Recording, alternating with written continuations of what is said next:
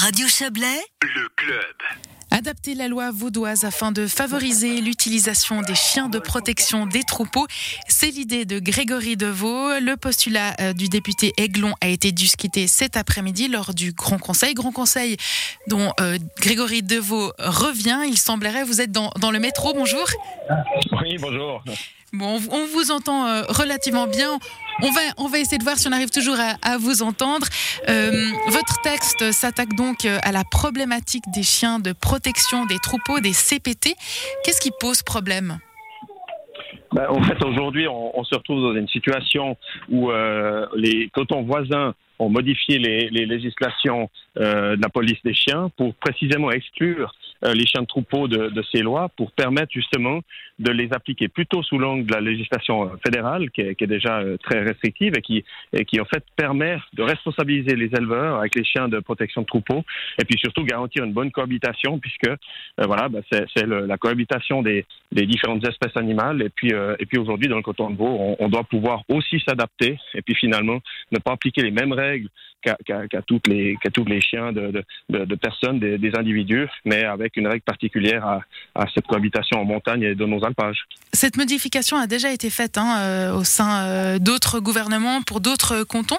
Comment est-ce qu'on peut expliquer cette euh, différence?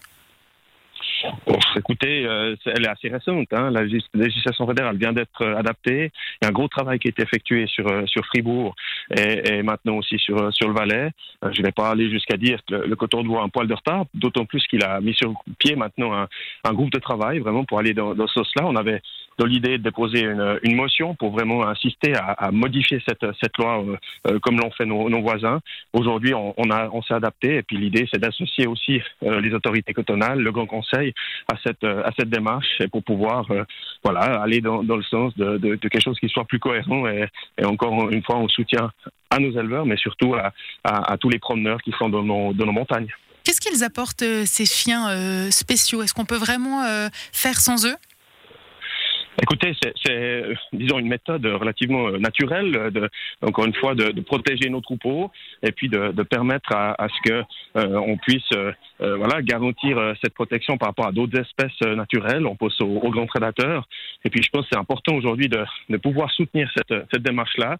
Il y a un gros travail qui est fait par les élevages, que ce soit pour le plus connu, le, le berger des, des, Pyrénées, ou d'autres races aussi, qui sont aujourd'hui dans des élevages encouragés à à, à soutenir les, les, les, éleveurs pour finalement être euh, mis dans les troupeaux et puis assurer ce, ce travail euh, de protection. Euh, euh voilà, encore une fois, d'un point de vue naturel et, et, et logique, si j'ose si dire. Dans ce texte, et puis à l'instant, vous parliez d'incidents avec les promeneurs. Est-ce qu'on a, on a des chiffres récents? Qu'est-ce que ça représente comme incident? Ouais, alors, Je les ai pas, évidemment pas sous les, sous les yeux, mais, il y a effectivement quelques cas qui ont été relevés.